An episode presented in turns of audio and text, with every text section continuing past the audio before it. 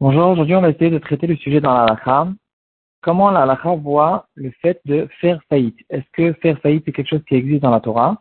Ou bien non, c'est quelque chose qui est que chez Et si oui, donc quelqu'un qui fait faillite aujourd'hui, comment ça fait effet à point de vue halakha? Est-ce que ça marche? Est-ce que ça marche pas? Ou bien il doit continuer à payer ses dettes malgré que son association a fait faillite? Comment, comment en fait, quel est le regard de l'Alaha à propos de tout ce qu'on appelle les, associations et de faire faillite, etc. Un sujet quand même de Rochelle Mishpat, mais il est en rapport avec notre date. Il va nous emmener l'Alaha suivante à propos de quelqu'un qui a promis à son futur gendre de l'argent. Et euh, plus tard, donc ils se sont fiancés à, à, cause de cette promesse. Et puis plus tard, le beau-père qui vient et qui s'est sauvé, ou bien il dit qu'il a fait faillite, il ne peut plus payer ses promesses. Qu'est-ce qu'on fait avec ça? Est-ce que euh, quel est le dit dans ce, dans ce cas-là Alors, la halakha sera tranchée dans Shulchan Aruch, et Simanun Bet, comme va nous le dire la Gemara, que la fille, elle peut dire, c'est pas de ma faute, c'est pas moi qui a promis, et donc, malgré que la promesse était en sa présence, elle peut dire, maintenant, tu décides, ou bien tu te maries et tu, et tu es mochel sur toute cette promesse, ou bien tu divorces tu peux pas me laisser comme ça en l'air et de dire j'attends le temps que ton père il va me payer de l'argent, etc. Tu dois décider ce que tu peux faire, il peut pas la rendre à Bruna entre temps. Si par contre elle a de l'argent, alors dans ce cas-là, effectivement, elle devra donner la, somme, elle devra payer de sa poche euh, toute cette somme, parce que c'est quand même une promesse qui est en rapport avec elle. C'est vrai que c'est pas elle qui a fait la promesse, mais quand même, si elle a de l'argent, elle doit, d'après la lacha, payer cet argent. De manière générale, le Rama, il va nous dire dans ses Siman Bet, dans la partie Ebenezer, tout au début de la partie Ebenezer, il, le Rama, il va ramener au nom du Bet Yosef que toutes les histoires d'argent dans le mariage, c'est pas une raison de se disputer là-dessus. C'est pas une raison, bien sûr, de tarder et de ne pas se marier et de, de rendre sa femme à Guna. Et il va dire carrément que quelqu'un qui fait des histoires là-dessus, il peut causer que son zivug ne sera pas bien, il n'aura pas de shambaït, etc. Ça peut causer des gros problèmes à ce propos-là. Donc, ça, c'est la lacha de quelqu'un qui euh, a promis une somme d'argent et que plus tard, ils se sont fiancés et ils ne, payent pas la somme. S'ils se sont déjà mariés, dans ce cas-là, euh, c'est fini. Il y a bien sûr, euh, il y a rien à faire. Il ne peut pas, euh, il ne peut, s'il si, veut divorcer, il peut divorcer comme n'importe quelle personne qui, qui veut divorcer. Mais il ne peut pas, bien sûr, la rendre à Guna ou se séparer d'elle sans, euh, sans, sans rien faire parce que c'est fini, ils se sont déjà mariés, et donc maintenant les promesses, c'est une belle, c'est des promesses, mais ça, ça n'a pas rapport en fait avec leur vie de mariage. Par contre, dans un cas où c'est elle-même qui a promis de l'argent, et en plus de ça, elle est déjà grande, donc une femme qui est déjà bat mitzvah, elle est déjà grande, elle a, elle a de l'argent de poche, et elle a promis de l'argent, de faire rentrer de l'argent dans le mariage, et donc euh, plus tard ils se sont fiancés, ils ne se sont pas encore mariés, dans ce cas-là, il peut la forcer à donner l'argent en disant où tu donnes l'argent, ou bien tu restes comme ça, euh, sans, sans, sans, rien. C'est-à-dire, euh, tu, tu, il la laisse à Guna et il, n'est pas obligé de la divorcer. Si elle veut quand même, si elle, au contraire, si lui veut la divorcer et qu'elle, elle ne veut pas divorcer, dans ce cas-là, il y a normalement un Khiram de qui dira qu'on ne divorce pas une femme sans, sans qu'elle soit d'accord. Alors, dans certains cas, les possibles vont même permettre cette chose-là et dire qu'il pourra la divorcer et se partir chez quelqu'un d'autre. Euh, dans le cas où c'est elle-même qui a fait cette promesse. Donc quand on dit fiancé, bien sûr, on parle d'un cas où il a fait les kiddushin et il n'a pas fait encore la vie de mariage. C'est pas les fiançailles qu'on appelle aujourd'hui. Euh, de là, on arrive à quelqu'un qui a fait faillite. Donc, qu'est-ce que c'est quelqu'un qui fait faillite? On sait tous, c'est quelqu'un qui a une association. Les, euh, les tribunaux d'aujourd'hui, ils peuvent, ils reconnaissent cette chose-là, que dans certains cas, ils vont publier sur lui comme quoi son association a fait faillite. Et là, on arrivera avec les banques qui vont arriver, l'État qui va arriver, et qui vont prendre les biens qui, appartiennent à cette association, et ils vont distribuer ces biens en fonction des pourcentages à tous ceux que l'association doit l'argent, et le reste, il n'y a pas de reste, c'est tout. Il est, en fait, lui, en tant que personne, il peut continuer à vivre tranquillement, et malgré que il doit beaucoup d'argent à beaucoup de personnes, il peut recommencer sa vie et on considère qu'il ne doit rien tant que euh, après qu'il a hum, décidé qu'il a fait faillite.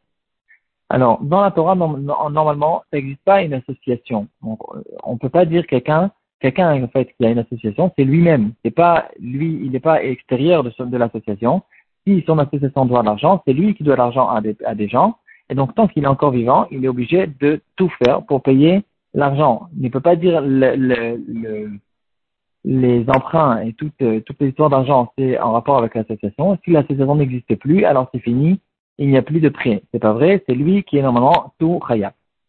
Maintenant, euh, quand même, à cause du fait que c'est comme ça qu'on fait aujourd'hui, à cause du fait que aujourd'hui, quand quelqu'un fait faillite, tout le monde sait que ça y est, il a fait faillite et donc il ne va plus retrouver du tout l'argent, il y a quand même plusieurs paroles de dire que ça tient même dans la halakha, euh, à cause de plusieurs raisons, plusieurs arguments, on peut dire. Premièrement, c'est possible que quand euh, il a reçu, par exemple, le pourcentage, il doit recevoir, celui à qui l'association doit d'argent. Et donc maintenant que l'association a fait faillite, cette association lui a donné maintenant, on va dire, 30% de l'argent qu'il devait.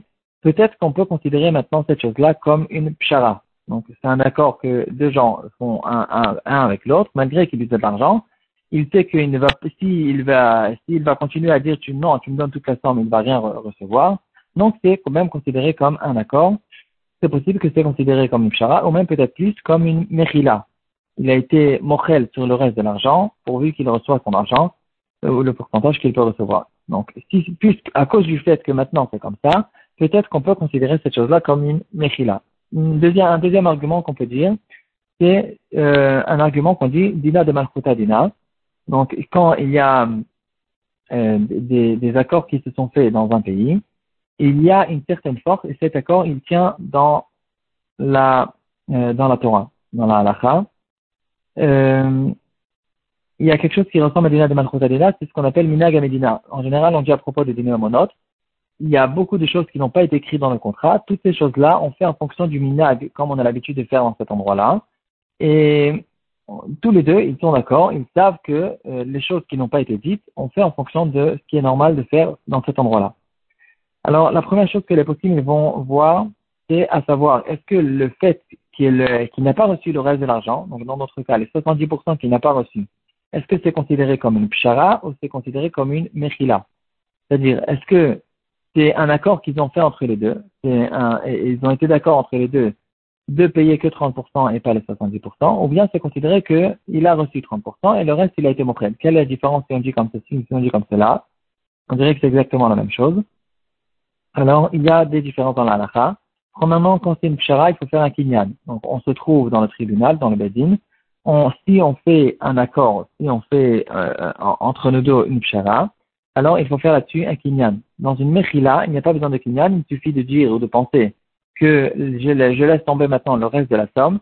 Dans ce cas-là, il n'y a pas besoin de kinyan. Et donc, puisqu'en général, dans quelqu'un qui fait faillite, il n'y a pas du tout de kinyan, si on considère cette chose-là comme une pshara, il pourra venir plus tard et lui dire d'accord, merci beaucoup, tu m'as donné les 30%, mais maintenant j'attends que tu me donnes encore les 70%. Si plus tard il refait des affaires et il a de l'argent, il peut revenir chez lui et lui dire maintenant je veux le reste de la somme. Si c'est une là, c'est fini, il a été mochel. Euh, les poskim, ils ont plutôt tendance à dire que c'est considéré comme une pshara. Et donc, à cause du fait qu'il n'y a pas de kinyan qui a été fait là-dessus, il peut venir plus tard euh, et demander son argent. Deuxièmement, euh, si c'est considéré comme une, euh, en plus de ça, même si on dit que c'est une, une il y a une parole de dire qui dira que si j'ai été forcé à, être mochel, donc j'ai pas été pour de vrai mochel, c'est à cause du fait que je savais que j'allais rien recevoir comme argent si j'allais pas euh, être, si je n'allais pas être d'accord de recevoir mes 30%, c'est que à cause de ça que j'ai fait au fait semblant, ou bien j'ai même peut-être dit, clairement que je, je laisse tomber les 70%, mais en fait j'ai pas tout monté, c'est quelque chose qui est clair, que j'ai pas, été forcé à être mochel sur le reste de la somme. Et donc, euh, c'était au fait que pour sauver les 30%. Et donc, dans ce cas-là, euh, je n'ai pas vraiment été mochel et je peux venir plus tard et redemander mon argent. Donc, les postes me diront que dans un cas où je peux récupérer mon argent plus tard, c'est quelque chose que je peux faire. Par exemple, il y avait une histoire dans le shoot de Tel Il y avait un grossiste de papier et un de ses clients qui, euh, qui achetait des, des, des, grandes quantités de papier, il a fait faillite. Et donc, il lui devait beaucoup d'argent et il devait encore beaucoup d'argent à beaucoup de personnes. et à cause des, des il devait des, sommes qui étaient des sommes beaucoup plus grandes à d'autres personnes, et à cause de ces autres personnes à qui il devait des grandes sommes, il, euh, ils ont décidé qu'il allait faire faillite, et donc il allait donner euh, en fonction du pourcentage des sommes, les sommes qu'il devait aux grands, aux, personnes à qui il devait beaucoup d'argent. Lui, il n'était même pas dans l'affaire, et donc il n'est, c'est pas lui qui a décidé que euh, on décide qu'il fasse faillite et qu'il paye ce qu'il peut payer il était juste de côté, et donc ils sont arrivés chez lui, ils lui ont dit, voilà, telle et telle personne a fait faillite, et maintenant on vient prendre une, un pourcentage de, de, de la somme qu'il te doit. Donc, dans ce cas-là, et donc euh, voilà, donc en tout cas, il a reçu pour l'instant la somme. Plus tard, cette personne-là, il a continué à acheter chez lui du papier, et donc lui, il est venu chez le et il demande est-ce qu'il peut se permettre, si par exemple il va lui donner 10 000 papiers, il peut prendre à chaque fois 200, 200 papiers pour lui, donc il donne 10 000 papiers moins de 100, euh, feuilles. Et petit à petit, il va se rendre à soi-même la somme. Il dit que c'est impossible, il ne, compte jamais les feuilles, il ne va pas remarquer. Et dans ce cas-là, en fait, il récupère petit à petit cette somme jusqu'à qu'il finisse de récupérer cette somme. Dans ce cas-là, le euh, Bethel il lui a permis de le faire. Euh, il, il, dit que c'est quelque chose qui est permis parce que depuis le début, il n'a jamais été mochel. On est venu chez lui, on lui a dit prends ta somme et c'est tout. Donc, puisque lui, il n'a jamais fait une chara là-dessus, il a, dans ce cas-là, le droit de le faire. Euh, on passe au deuxième argument qui a été ramené là-dessus dans les post c'est est-ce qu'on considère le fait qu'il y a un dîner de Malchutadina, puisque c'est quelque chose qui fait, qu'on fait dans les tribunaux dans le monde entier, est-ce que à cause de ça, maintenant, ça, a, donné, ça, a donné une force même dans la halakha? Euh, point de vue d'Inal Malchutadina, les poskim disent qu'il n'y a pas ici, on peut pas dire forcément, on ne peut pas dire vraiment qu'il y a un dîner de Malchutadina, parce que dîner de Malchutadina, c'est plutôt des choses qui sont en rapport avec l'État. Par exemple, il y a des taxes à donner sur l'État, ou bien il y a toutes sortes de lois, euh, le feu rouge, toutes sortes de lois qui sont en rapport avec l'État et l'organisation de l'État lui-même. Dans ce cas-là, on va dire dîner de Malchutadina. Mais dans un cas où l'État a donné toutes sortes de lois qu'il y a entre deux personnes qui n'ont pas euh, de rapport avec l'organisation globale générale de, euh, de, l'État, dans ce cas-là, on ne dit pas dina de Malchutadina.